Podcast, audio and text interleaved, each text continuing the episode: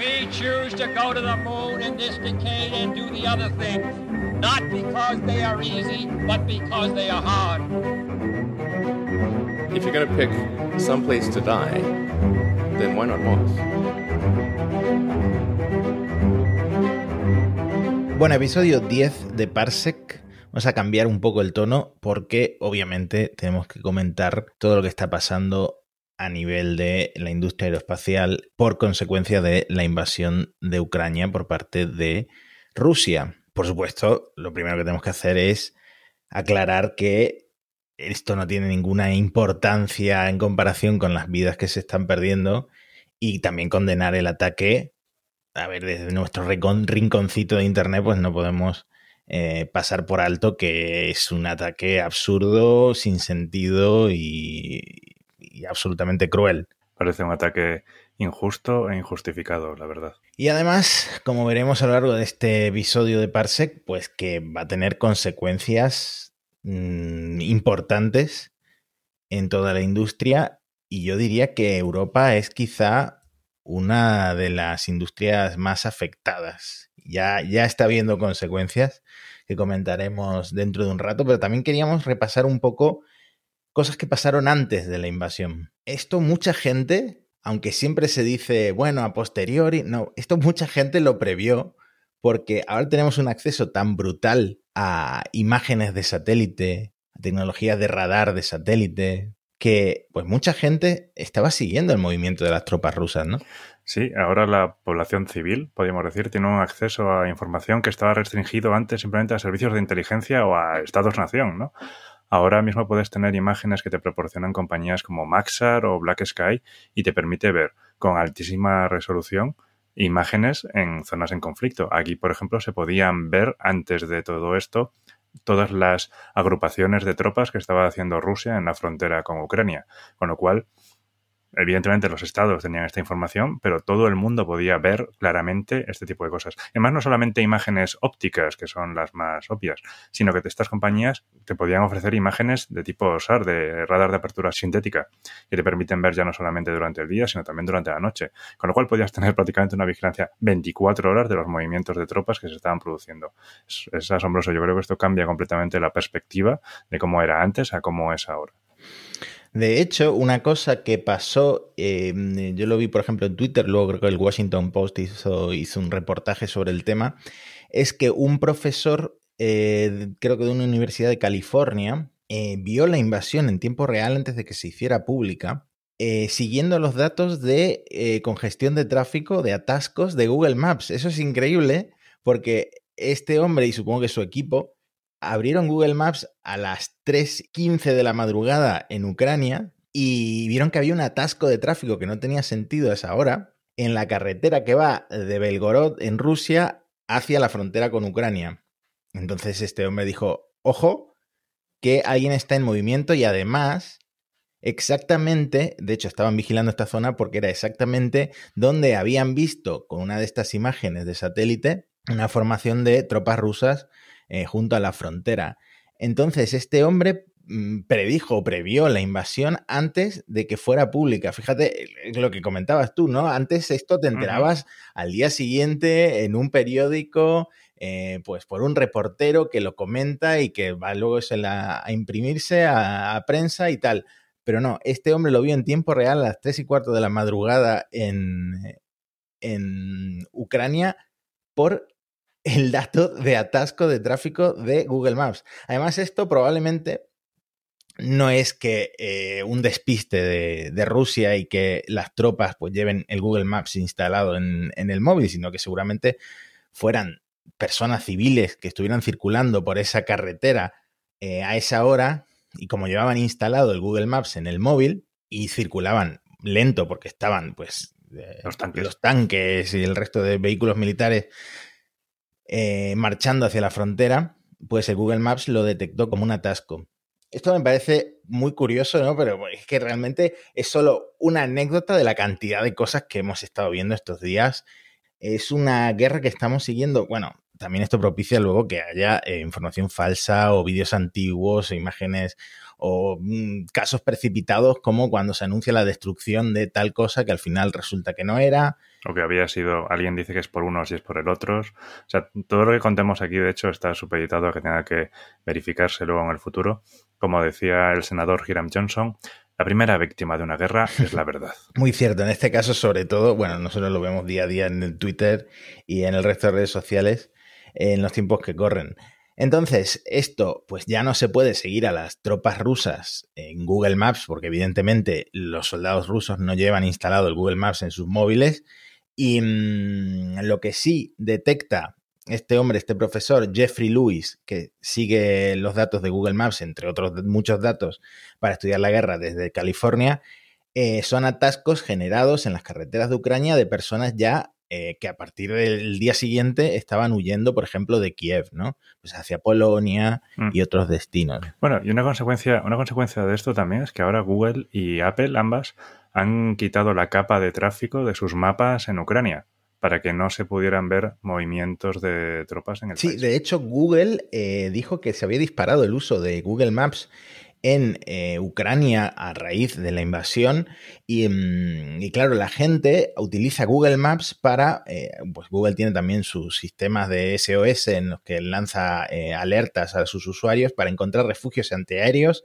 Y también, pues como mucha gente se protege de los bombardeos en las estaciones de metro, pues la gente, pues a lo mejor mm, abre Google Maps para buscar una estación de metro, la más cercana para, para refugiarse, ¿no? Entonces el uso de Google Maps pues se disparó por eso mismo. Me imagino que lo mismo pasa pues, con Apple Maps y con el resto de aplicaciones de, de mapas. Es muy curioso esto, cómo funciona. Y eh, bien por, eh, por Google y por Apple de darse cuenta de eso, porque es muy fácil también falsear. No sé si viste una vez que se hizo viral un tipo que iba con una bicicleta con un montón de móviles ah, con el Google Maps abierto para falsear que había una congestión en la calle. Y claro, esto hace, pues a lo mejor que Google te eh, derive a otra, a otra carretera, a otra calle, entonces desvía el tráfico.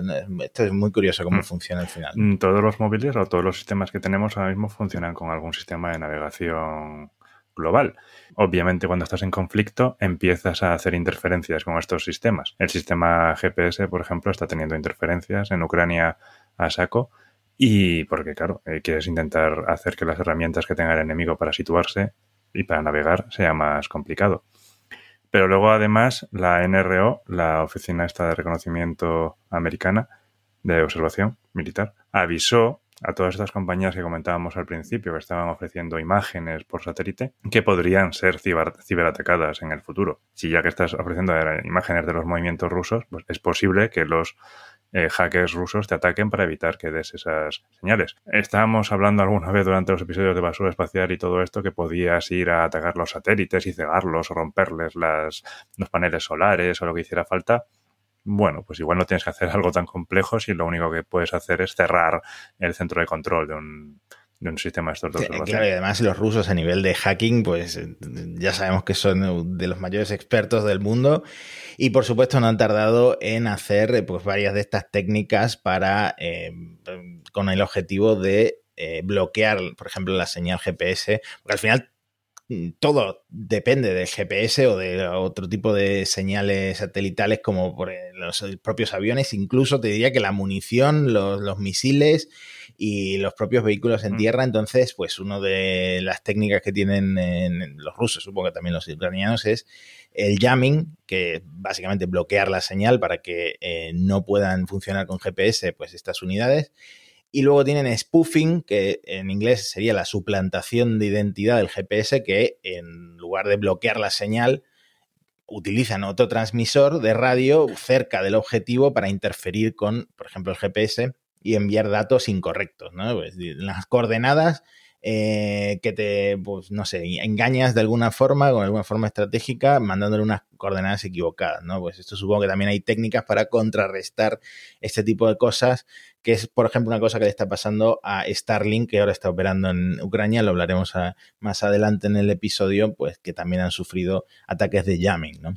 ¿Qué te parece si pasamos ya, yo creo que a la parte dura del episodio eh, y el motivo de este episodio, que son las consecuencias que eh, ha tenido el ataque o que está teniendo el ataque a raíz de las sanciones que Occidente ha impuesto sobre Rusia y las contrasanciones que, por ejemplo, eh, Roscosmos pues, ha anunciado que están afectando, pues, entre otras partes del mundo, a Europa. Sí, hay consecuencias de las sanciones y luego hay consecuencias también de lo que es la propia guerra.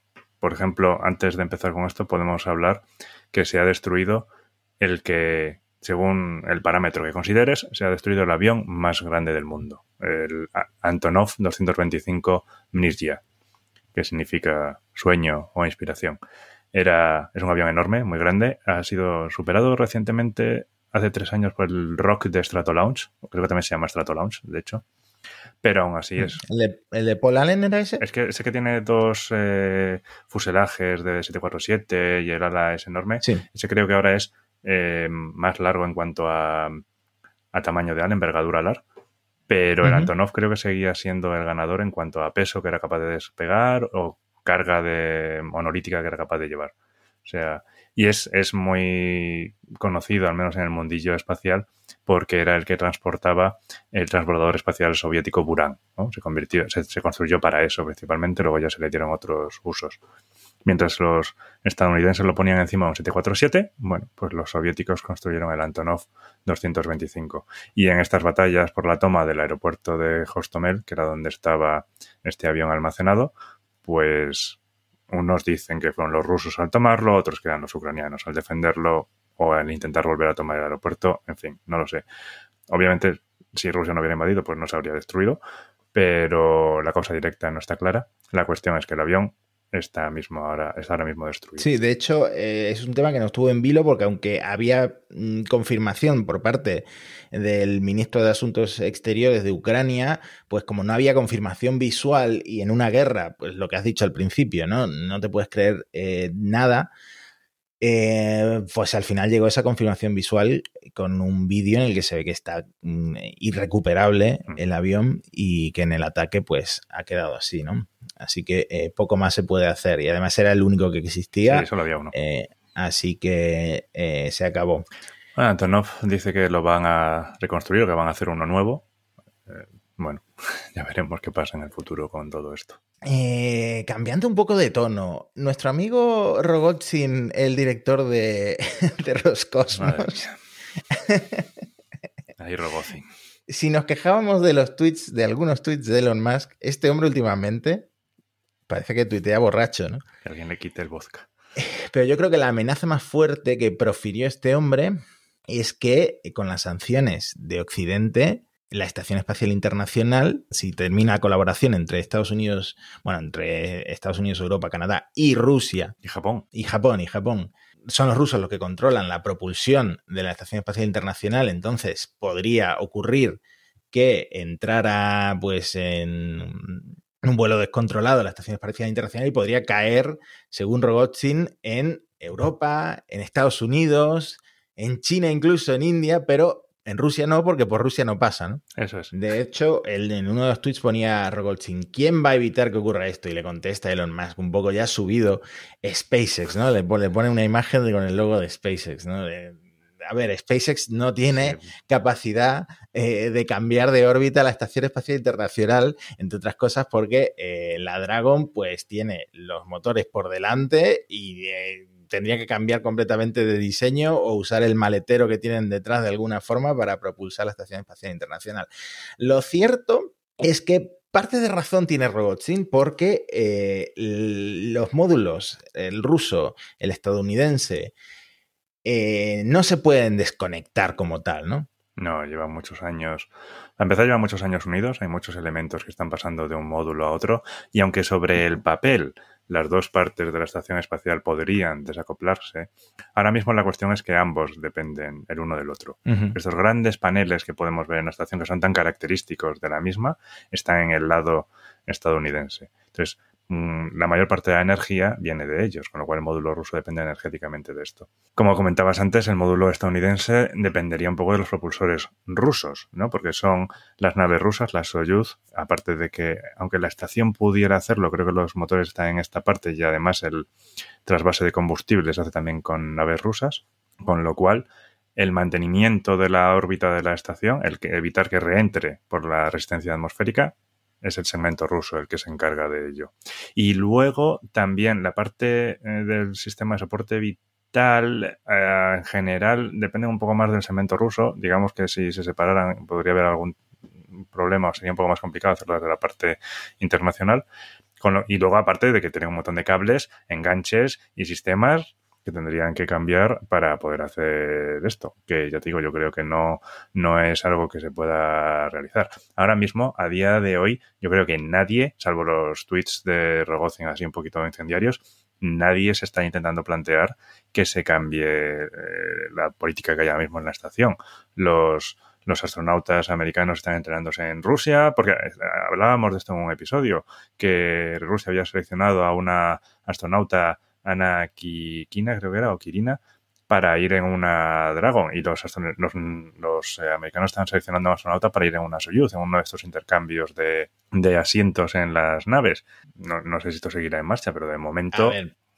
Probablemente no, pero la colaboración de los rusos y el resto de, del mundo en la Estación Espacial Internacional sigue en pie porque eh, no tienen otra no tienen otra. O sea, eh, además, allí arriba hay gente viviendo que son como una familia. Eh, leía por ahí que a lo mejor pues cierran la escotilla y se hacen la foto de que se acabó la relación, pero eso sería un paripé, porque realmente pues la gente que vive ahí arriba son, eh, son prácticamente una familia, ¿no? Están, están ahí solos a 400 kilómetros de altura. Pero es cierto ya por incidir en el tema, que eh, obviamente por la resistencia atmosférica, la eh, Estación Espacial Internacional necesita hacer correcciones de órbita y estas eh, correcciones se hacen regularmente por parte de los motores de un módulo ruso que se llama el Zvezda, perdona mi pronunciación, o con las naves Progress. De hecho, el módulo Zvezda utiliza combustible suministrado por las Progress entonces hay una dependencia de, esos propulsores rusos, aunque también leía que el, módulo Saria, que está financiado por Estados Unidos, también tiene motores, tiene propulsores suficientemente grandes para hacer estas correcciones de órbita, fueron deshabilitados cuando se acopló el otro módulo y como está financiado por Estados Unidos, pues alguna gente propuso que se lo quedara a Estados Unidos para eh, pues eso, para las correcciones de, órbita, ¿no? Si en algún momento se llega a la separación de la estación, que espero que no, vamos a tener un punto de conflicto en quién se crea, en quién se queda el Zaria, Esto va a ser como un divorcio, en plan, ¿quién se queda con el niño? Pues ya si había pocos problemas, ya tengo otro punto de discusión ahí. Hmm. Bueno, esto también pasa, eh, se encienden estos propulsores para corregir la orientación de la estación durante el acoplamiento de naves, pues como la Dragon, o como pasó con el eh, módulo Nauka que puso a dar vueltas la Estación Espacial Internacional el año pasado, que se tuvo que encender los propulsores pues para parar ese movimiento. Así que sí, sigue habiendo una dependencia de colaboración entre Rusia, entre Estados Unidos, entre nosotros, entre todo el mundo, para que la Estación Espacial Internacional siga funcionando. También es verdad que los rusos querían abandonar, ya llevaban amenazando muchos años con que quieren abandonar la Estación Espacial Internacional y hacerse su propia Estación Espacial Internacional con cosmonautas y casinos. y bueno, estos planes podrían acelerarse, pero tal y como está ahora mismo la cosa, no sé si Rusia tiene capacidad de mantener ahora mismo su propia Estación Espacial Internacional porque con los módulos que tienen, e incluso los nuevos que acaban de llegar a la Estación Espacial Internacional, pues eh, tampoco tendrían por dónde, por dónde empezar, ¿no? No, de hecho, es verdad, eh, los socios no rusos habían confirmado que quieren mantener la estación hasta el 2030 y Rusia de momento no ha confirmado nada de mantenerla más allá de 2024. Y todos los planes que tiene Rusia ahora de una estación espacial nueva es, de hecho, hacerla prácticamente desde cero, aunque se podrían intentar reutilizar el Nauka y el Prichar, que son los que se lanzaron en el último año, no está tan claro que pudiera ser, ser reusables. Entonces, bueno, ya veremos qué va a pasar. Desde luego, si la situación con la, con la estación era un poco complicada, ahora con todo esto se ha complicado mucho más. Bueno, he leído por ahí propuestas, hay gente que ha montado hilos completos en Twitter sobre cómo podría, pues, Estados Unidos como representante de lo que tú dices, ¿no? El equipo ese internacional, aparte de Rusia, mm, de propulsar la Estación Espacial Internacional, se podrían usar las naves de carga Cygnus para elevar la órbita. De hecho, la que está acoplada ahora mismo, que se lanzó hace, unos días a la Estación Espacial Internacional, que, que es la NG-17, va a probar esta capacidad de forma experimental pero tal y como está en, el puerto en el que está atracado, no es, no es una maniobra que puedan hacer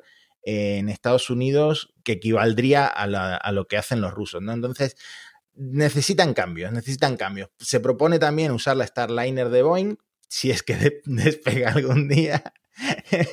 y hay gente mm, que propone usar las naves Dragon que, como decía antes, lo tienen más difícil porque los motores principales, los eh, Draco, están situados en la parte frontal de la Sí, voy, ponte las pilas, por favor. Las Cygnus se lanzan en cohetes Antares. Y aquí... los Antares tienen una primera etapa diseñada y fabricada en Ucrania. Y aquí es donde pasamos a hablar del programa espacial ucraniano porque, aparte del ruso, también obviamente está afectado y parado y suspendido el programa espacial ucraniano. Y además eh, la empresa donde se fabrican eh, los, los, motores que hacen los ucranianos y se diseñan, etcétera, eh, había rumores de que había quedado destruida, ¿no? Mm, había rumores de que algún bombardeo se le había encargado. La llaman, no se llama, Yusnoe y Yusmas. Una es la oficina de diseño, digamos, y la otra es la fábrica. Es curioso porque la llaman todavía oficina de diseño, que son los nombres que tenían las distintas oficinas en el programa soviético, como las llamaba Korolev, eran oficinas de diseño. Pues aquí los ucranianos mantienen el nombre. Se empezó diciendo que podían estar destruidas en algún bombardeo con misiles, luego se desmintió, la situación no está muy clara. Pero desde luego, lo que sí que está bastante claro es que el, suministrar la primera etapa de Antares desde aquí va a ser muy complicado, por no decir imposible. Y hmm. no es lo único que el programa ucraniano fabricaba. También fabricaban motores que se utilizaban en la etapa superior aún del Vega y que también estará en el futuro Vega C. Con lo cual esto tiene un impacto en los programas norteamericano y europeo. El Antares es el cohete en el que se lanzan los Cygnus, como decías antes.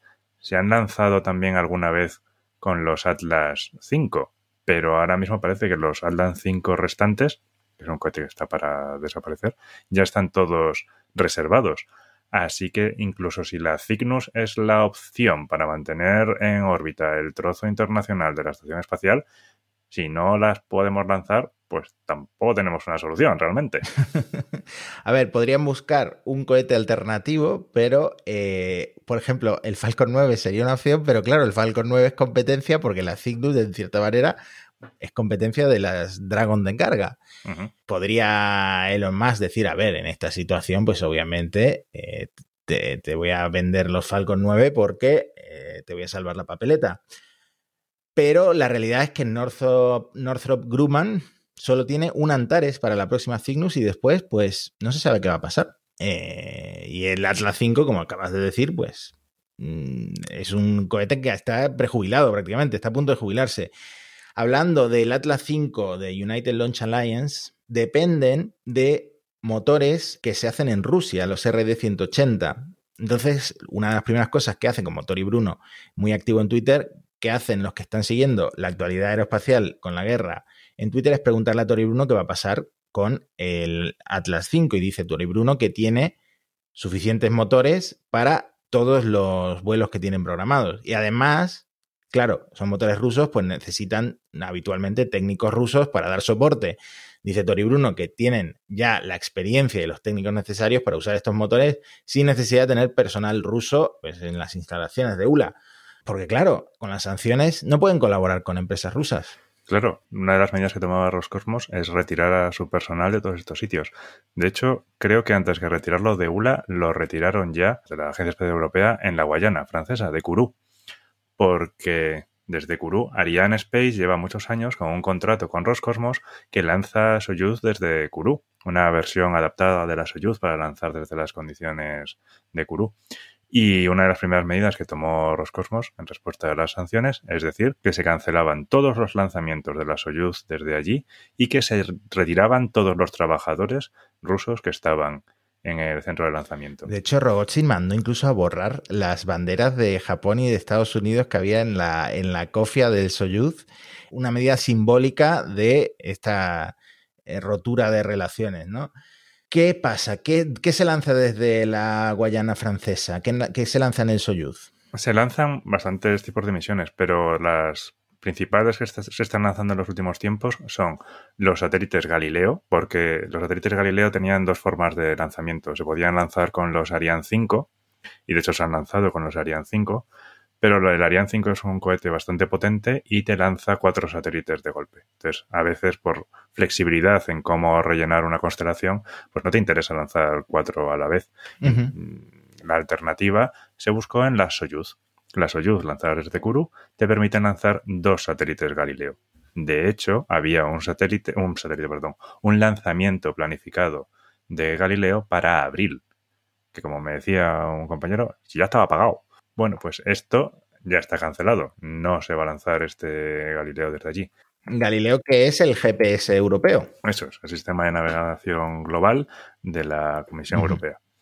Pues nada, este lanzamiento que había en abril de dos satélites ya no se tiene. Hay otro en septiembre, vamos a ver qué pasa. Otro caso de que necesitan buscar pues otro lanzador, otro cohete. Que no es fácil cambiar de, cohete, a lo mejor tienes que rediseñar la misión. Claro, esto es, eh, lo hablábamos con el James Webb cuando antes del lanzamiento tuvo un pequeño golpe, ¿no? Los satélites se, se estudian, se diseñan adaptándolos para el cohete en el que los va a lanzar. Un cohete genera una serie de fuerzas que impactan en el satélite. Ya no solamente es las fuerzas de lanzamiento, sino que tiene vibraciones, tiene cierto impacto eh, estructural que tienes que diseñar y testear. Pues los satélites se hacen para el cohete en el que se va a lanzar, porque tiene una estructura. Cada, cada cohete pues tiene su estructura de vibraciones. Entonces, cambiar de cohete implica una recertificación del satélite para el nuevo cohete, por ejemplo.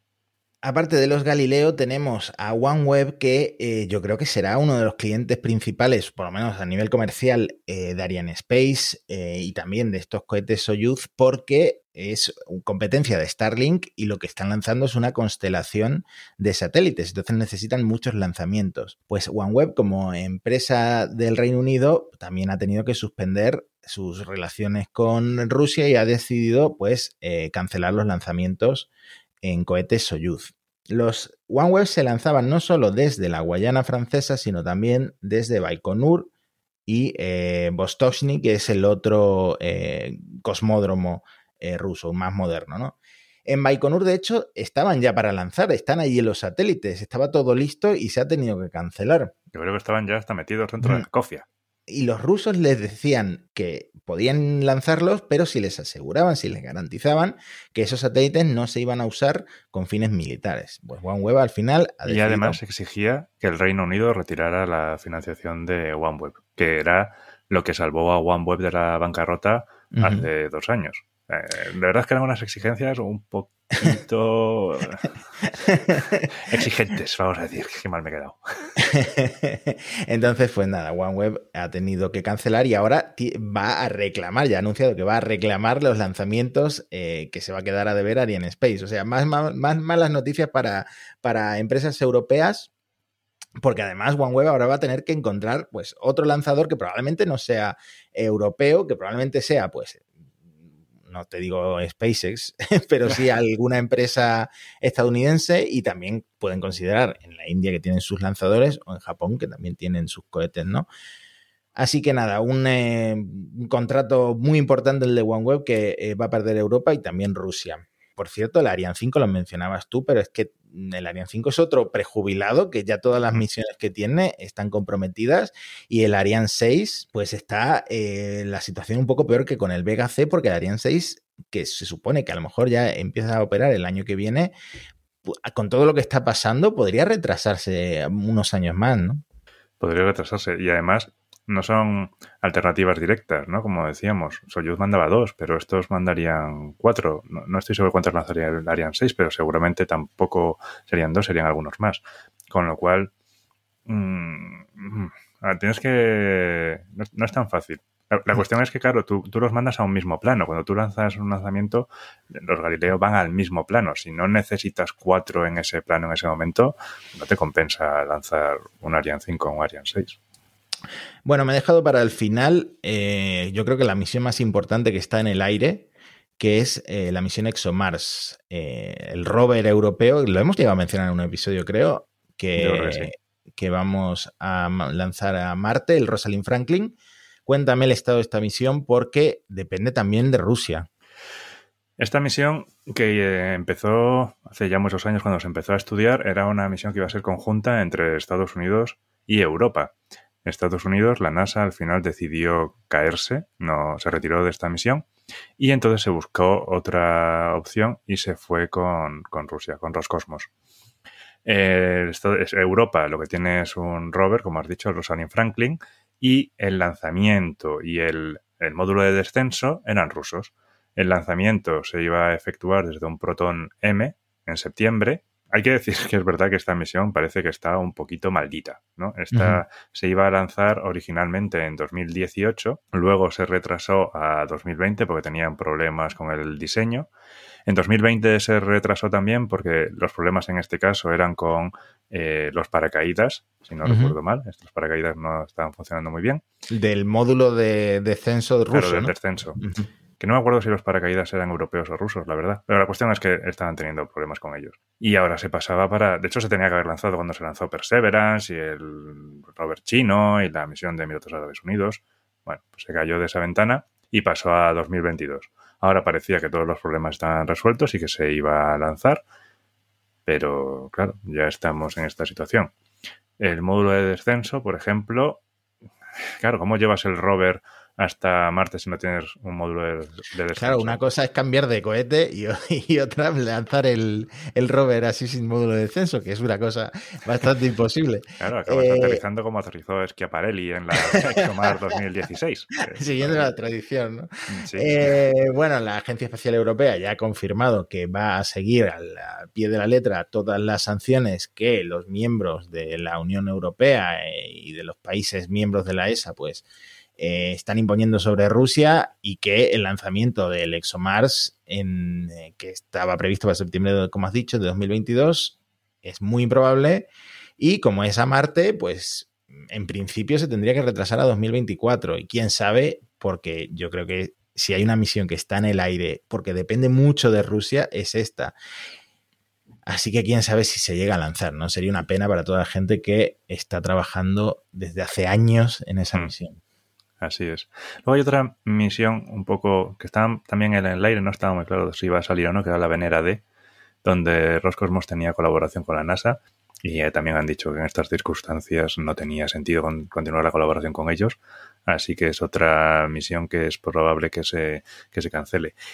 Y otra cuestión así muy particular era un satélite ruso que está en órbita, el Spectra, creo que era, y que tenía un telescopio alemán, el E-Rosita, si no recuerdo mal el nombre, que los alemanes por toda esta cuestión desactivaron el telescopio eh, del, satélite en órbita. Que claro, esto va a hacer ahora que Roscosmos denuncie a, Alemania y le pida compensaciones porque ellos lanzaron el telescopio, digamos, de forma gratuita con su satélite a cambio de los datos científicos. Si apagan el telescopio no hay datos científicos, con lo cual les pedirán daños y perjuicios. es muy curioso todo lo que está pasando en la órbita terrestre porque se está siguiendo pues eh, con lupa los movimientos de los satélites espías rusos, se está siguiendo todos los movimientos que hay ahora mismo en órbita porque todo puede ser significativo en esta guerra, ¿no? No quería cerrar el episodio sin mencionar el tema de Starlink, porque la verdad es que es un tema que honra mucho a Elon Musk, que eh, supuestamente ya habían mejorado sus relaciones con Roscosmos, que iba a tomar el té con Rogozin, pero eh, se ha posicionado pues como tenía que ser en contra de Putin en esta invasión y mm, pues como este hombre en todas las crisis que existen pues eh, sale a ayudar, ofreció ayuda a Ucrania, Ucrania le aceptó y mandó terminales de Starlink, es decir, antenas y routers a Ucrania y habilitó el servicio que no estaba habilitado eh, para operar en Ucrania. Entonces, en Ucrania ya hay mm, pues cientos o miles de personas porque ha ido, ha seguido mandando lotes y ha prometido mandar más eh, conectada a Internet gracias a Starlink, porque en las zonas donde está el frente de la guerra, pues hay gente que se ha quedado sin acceso a Internet. Y Starlink es el único sistema de comunicaciones no ruso que está funcionando en algunas partes, pues, por ejemplo, en el Donbass, eh, o donde sea, en las zonas más críticas, ¿no? Em, lo que pasa es que a, raíz de esto, pues Elon está eh, muy centrado en Twitter en este tema y está eh, hablando mucho de defensa cibernética, porque por lo visto SpaceX se va a volver a centrar en eh, la defensa de los ciberataques y de las interferencias de señal, del jamming ese del que hablábamos antes, porque por lo visto los rusos ya están atacando Starlink. De hecho, atacaron primero Viasat, otra empresa de internet satelital, que no funciona igual, pero eh, pues que opera en todo el mundo también y estaban inutilizando la señal de los eh, Viasat y entonces eh, luego pasaron a atacar Starlink. Elon ha empezado a tuitear un montón sobre esto, dando consejos a los ucranianos, en plan, encended Starlink solo cuando lo necesitéis, colocad la antena lo más, lo más alejada posible de la gente, camuflad la antena, preguntan, ¿se puede pintar? La podéis pintar si la pintura no lleva partículas de metal. Entonces, como que está muy centrado en esto y parece que está activamente eh, jugando en contra de Rusia, SpaceX, Starlink y Elon Musk en este tema con el Internet. De hecho, eh, subió un vídeo el gobierno ucraniano de Zelensky, el presidente de Ucrania, eh, charlando con Elon Musk por FaceTime, invitando a Elon Musk a Ucrania cuando termine la guerra eh, y Elon, pues en ese vídeo también prometiendo otro lote de antenas de Starlink. Así que nada, una, pues una cosa bastante curiosa ver a, Elon Musk y a SpaceX colaborando activamente con Ucrania, pero en este caso una cosa necesaria que es la conexión a Internet eh, que Rusia pues tan fácilmente puede llegar a bloquear. Y luego está el tema, como decías, de la defensa cibernética, que ha dicho que va a recolocar eh, esfuerzos de la compañía en esto y que podría tener impactos en Starship y en la segunda versión de los Starlink. Hmm, claro, prioridad ahora este tema. De hecho, ya han mandado actualizaciones de software de Starlink porque, eh, por lo visto, los rusos llegaron a, bloquear la señal de, los Starlink eh, durante horas, dice Elon Musk. Así que una actualización pues, ha evitado que siga ocurriendo. Mm, lo que comentábamos al principio, esto al final eh, es una guerra diferente, muy tecnológica en algunos aspectos, en otros pues es una guerra como cualquier otra guerra, sangrienta y cruel, pero que vamos a tener que seguir lamentablemente desde Parsec porque está teniendo ya consecuencias muy importantes en la industria que nosotros cubrimos. Así es, estaremos atentos a lo que pasa y a las consecuencias que haya como decías al principio, las peores consecuencias son las víctimas de esta guerra. Pero bueno, en nuestro pequeño rincón, pues veremos qué pasa en el espacio como consecuencia de esto. Pues muchas gracias a todos los que estáis escuchando esto. Ya décimo episodio de Parsec, pasamos a las dos cifras y mm, estamos muy contentos de poder eh, seguir aquí cada semana hablando de esto que nos apasiona. Nos vemos la semana que viene, Javi. Hasta la próxima. Adiós.